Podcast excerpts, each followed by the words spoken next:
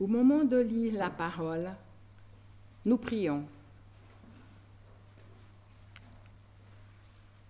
Esprit de lumière et de vérité, éclaire pour nous la parole que nous allons entendre. Conduis-nous dans la vérité. Esprit de sainteté, pénètre nos pensées et nos cœurs, rends-nous obéissants à ta voix.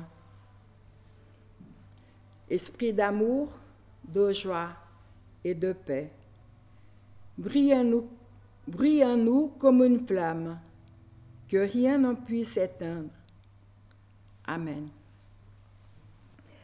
Euh, la première lecture, c'est dans Ésaïe, le chapitre 55, les versets 6 à 11. Tournez-vous vers le Seigneur, maintenant qu'il se laisse trouver. Faites appel à lui maintenant qu'il est près de vous. Que l'homme sans foi ni loi renonce à ses pratiques. Que l'individu malveillant renonce à ses méchantes pensées. Qu'ils reviennent tous au Seigneur, car il, car il aura pitié d'eux. Qu'ils reviennent à notre Dieu, car il accorde un large pardon. En effet, dit le Seigneur, ce que je pense n'a rien de commun avec ce que vous pensez. Et vos façons d'agir n'ont rien de commun avec les miennes. Il y a autant de distance entre ma façon d'agir et la vôtre entre ce que je pense et ce que vous pensez qu'entre le ciel et la terre. La pluie et la neige tombent du ciel, mais elles n'en retournent pas sans avoir arrosé la terre, sans l'avoir rendue fertile, sans avoir fait germer les graines. Elles procurent ainsi ce qu'il faut pour semer et ce qu'il faut pour se nourrir. Eh bien, il n'est de même pour ma parole, pour ma promesse. Elle ne revient pas à moi sans avoir produit d'effet, sans avoir réalisé ce que je voulais, sans avoir atteint le but que je lui avais fixé.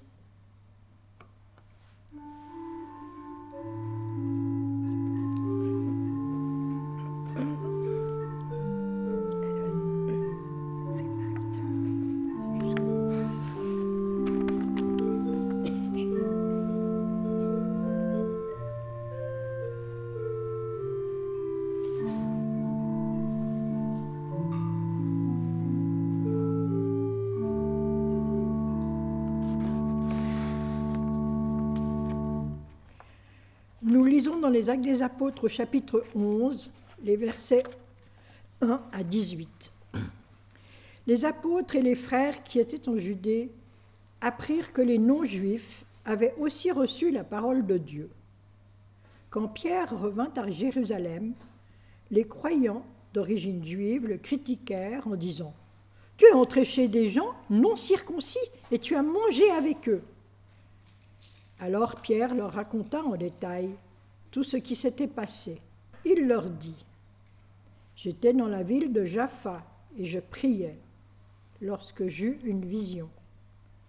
Je vis quelque chose qui descendait vers moi, une sorte de grande nappe tenue aux quatre coins qui s'abaissait du ciel et qui vint tout près de moi.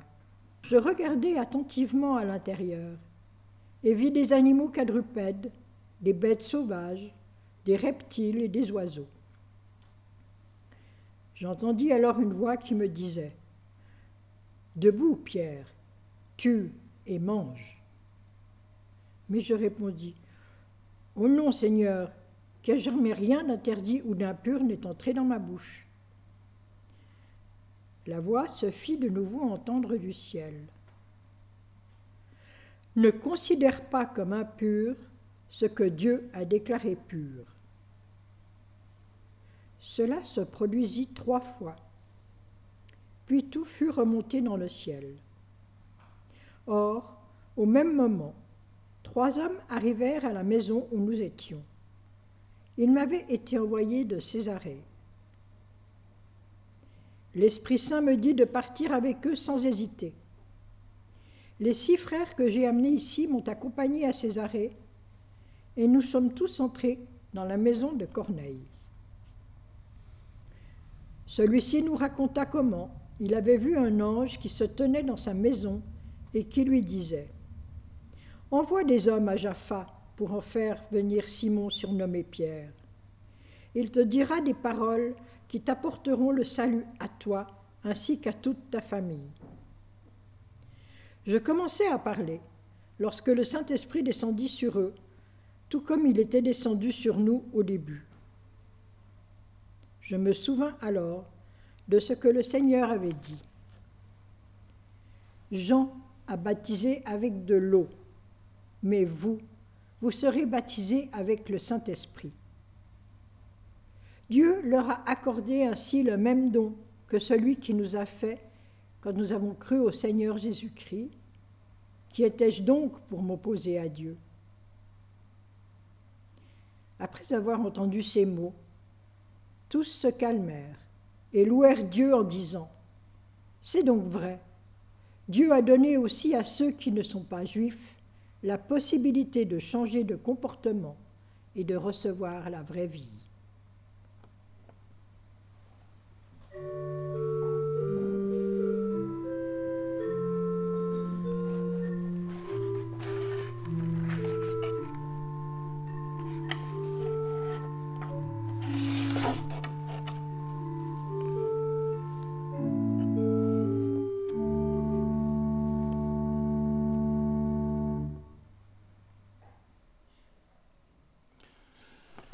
Ainsi se comporte ma parole du moment qu'elle sort de ma bouche.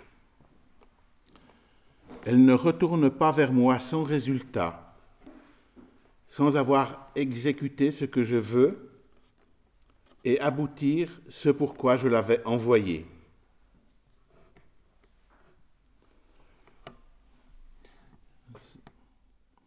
Tout dans le livre des actes est une réalisation de cet oracle de cette prophétie rapportée par Ésaïe. Dans le livre des actes des apôtres, il y a deux événements dont le récit se retrouve plusieurs fois. Il y a tout d'abord la conversion de Paul, de Saul, qui est racontée trois fois. Et puis il y a la visite de Pierre chez le centurion Corneille, qui, elle, est racontée deux fois. Le texte que nous avons lu est le récit que fait Pierre de ce qui lui était arrivé. Quand nous nous trouvons ainsi devant la répétition d'un événement, c'est vraiment qu'il doit s'agir de quelque chose de très important.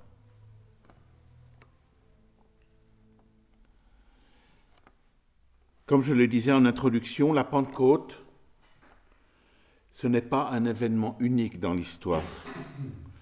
C'est vrai, c'était une fête juive qui se euh, reproduisait chaque année, qui avait lieu chaque année, 50 jours après la Pâque. C'était la fête des moissons. Pour nous, les chrétiens, c'est devenu le rappel de l'effusion de l'Esprit sur les croyants à Jérusalem, mais ce n'est pas quelque chose d'unique. Déjà, après la Pentecôte elle-même, Pierre et Jean avaient dû se rendre en Samarie parce que des gens de cette région commençaient à recevoir la bonne nouvelle.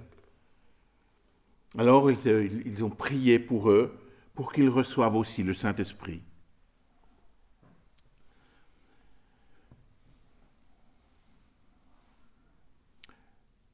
Les Samaritains étaient peut-être pas des Juifs, mais au moins des sous-Juifs pour les, gens de cette époque-là. C'est souvent comme cela qu'ils étaient reconnus, mais faisant quand même partie de la famille. Donc, pas trop d'appréhension de voir que l'Esprit est aussi donné aux Samaritains. N'en déplaise à certains, l'Esprit Saint ne dépend pas des hommes. Ce ne sont pas les hommes qui décident qui va recevoir le Saint-Esprit. Et c'est bien la première chose qu'a dû apprendre Pierre dans ce texte que nous venons de lire, dans cet épisode. Il ne nous appartient pas à nous les humains de faire un classement entre les bons, les acceptables et les personnes que nous jugeons inadéquates. Pierre n'a pas tout de suite compris, même après avoir eu cette vision de cette nappe avec tous ces animaux qu'il n'était pas censé avoir le droit de manger. Après cette vision, il commence à se demander, mais qu'est-ce que tout cela peut bien signifier? Et l'Esprit va le lui expliquer. Pars, va avec ces hommes. C'est moi qui les ai envoyés.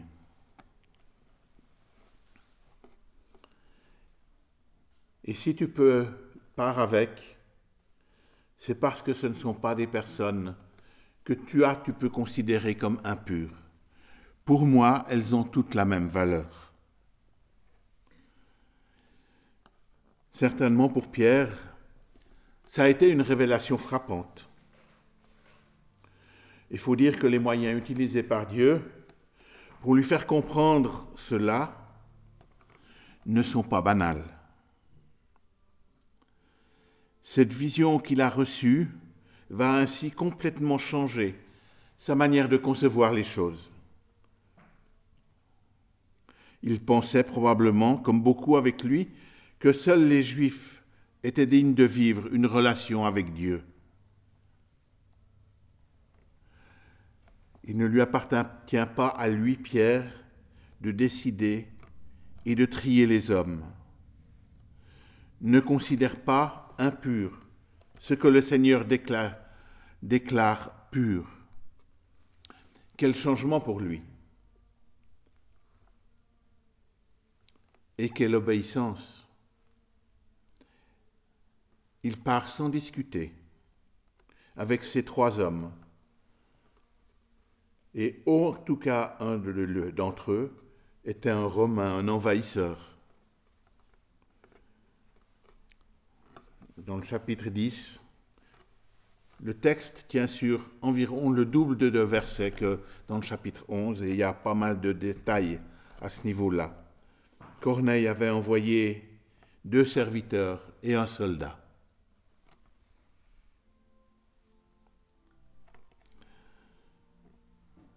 Des étrangers.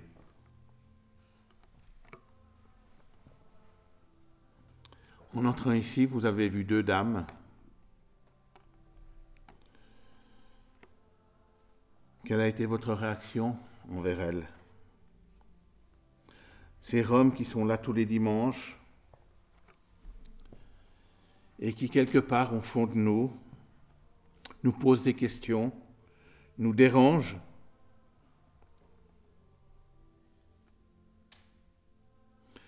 Mais ce sont des personnes des personnes comme les autres.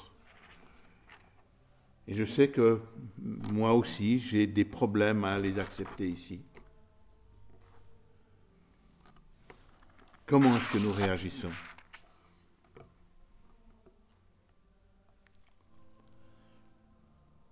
Pierre a été bouleversé dans ses convictions.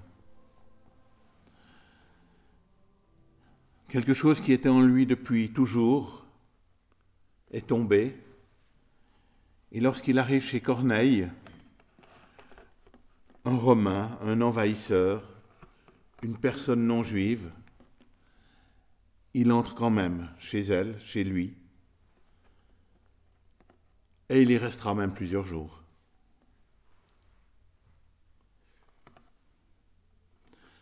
Et il n'est pas seul.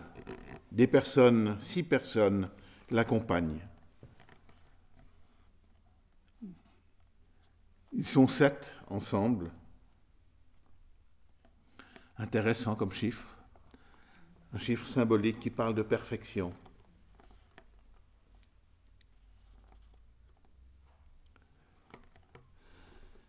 Et Pierre dit, vous savez qu'un juif n'est pas autorisé à entrer dans la maison d'un étranger, ni même à le fréquenter. Dieu m'a montré que je ne devais considérer personne comme impur ou indigne d'être fréquenté. Je suis donc venu. Et Pierre commence à annoncer ce message de la bonne nouvelle du Christ. Il parle de tout ce qui s'est passé en Judée, de tout ce qui s'est passé de la mort de Jésus sur la croix, de sa résurrection. Et bientôt, l'Esprit tombe sur les, personnes, sur les personnes présentes. Et quand on est dit tombe, c'est la traduction littérale du mot grec. Et quand quelque chose tombe, ça fait du bruit. Et ces, ces, personnes, ces païens, ces gens non juifs, commencent à parler en langue, à louer le Seigneur, à célébrer la grandeur de Dieu. Et ça fait du bruit. Ce bruit qu'on n'aime pas tellement dans notre Église. On aime les choses rangées calmes, les cultes doivent se passer avec rigueur, en suivant un ordre bien établi, comme ce matin par exemple. Et pourtant, les choses changent. Et c'est la, la, stupéfaction parmi les croyants venus avec Pierre. Pierre aussi a dû être étonné du reste. Cependant, il a tout de suite compris ce que ces païens étaient en train de vivre cette même expérience que lui-même avait vécue quelque temps auparavant. Et dans sa manière de comprendre les choses, il réalise qu'il est en présence d'hommes et de femmes, même si ce n'est pas, pas indiqué, je suis convaincu qu'il y avait aussi des femmes dans l'Assemblée. En dépit de leur appartenance à une nation unie, aux envahisseurs, en dépit de tout ce qui aurait pu les éloigner, il réalise qu'il est en présence de frères et de sœurs. Aussi, ils vont tous recevoir le baptême. Ils vont faire dès lors partie de l'Église, du corps du Christ. Et si nous sommes présents aujourd'hui, d'une certaine manière, nous sommes nous aussi les descendants de ces personnes-là, de ces hommes et ces femmes qui ne faisons pas partie du peuple juif.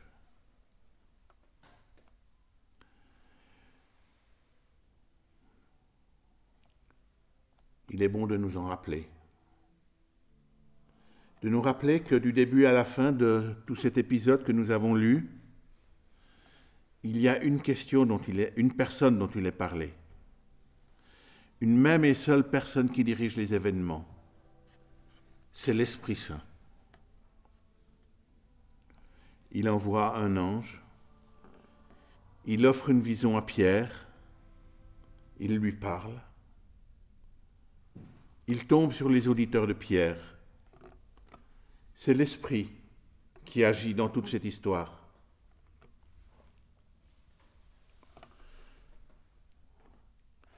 Est-ce que nous sommes avides de voir l'Esprit agir aussi dans nos histoires, à nous? Sommes-nous, nous aussi, d'accord, comme Pierre, de nous laisser remuer, de nous laisser remettre en cause dans nos idées.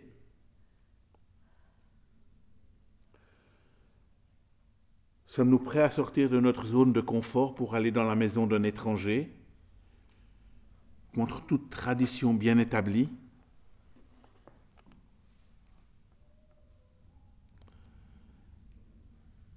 Sommes-nous prêts à reconnaître en l'autre, en l'étranger, un frère ou une sœur? Sommes-nous prêts à laisser l'Esprit nous tomber dessus et nous transformer jusqu'au fond de nos pensées, de notre personne tout entière? Sommes-nous prêts à le laisser à le laisser faire tomber ces barrières qui nous séparent des autres?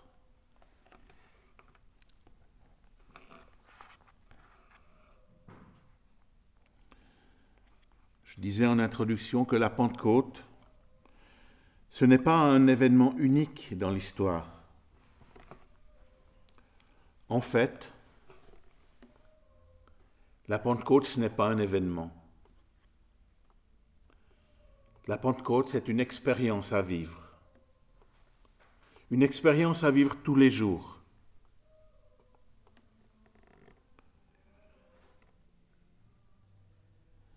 Lorsque Corneille a eu cette vision de l'envoyé de Dieu, il était en prière, ou en tout cas, il était dans une attitude de prière. Le texte nous dit qu'il invoquait Dieu tout le temps, en tout temps. Lorsque Pierre a eu la vision de l'objet qui descendait du ciel, il était monté sur le toit pour prier. La plupart du temps, Dieu se révèle lorsque les hommes sont disposés à l'écouter. Il se révèle lorsque les hommes prennent du temps pour vivre en sa présence, prennent du temps pour lui, pour le prier. pour être en silence devant lui aussi. La Pentecôte, l'effusion de l'Esprit de Dieu, est une expérience qui se vit tous les jours de l'année.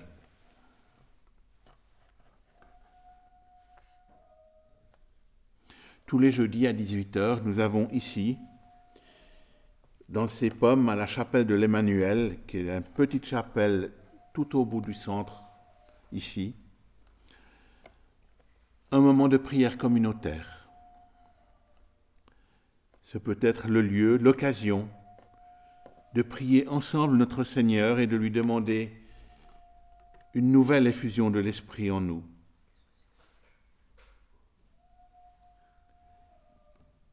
La parole qui sort de ma bouche, dit le Seigneur, ne retourne pas à moi sans effet, sans avoir exécuté ma volonté et accompli ce pourquoi je l'ai envoyé. Amen.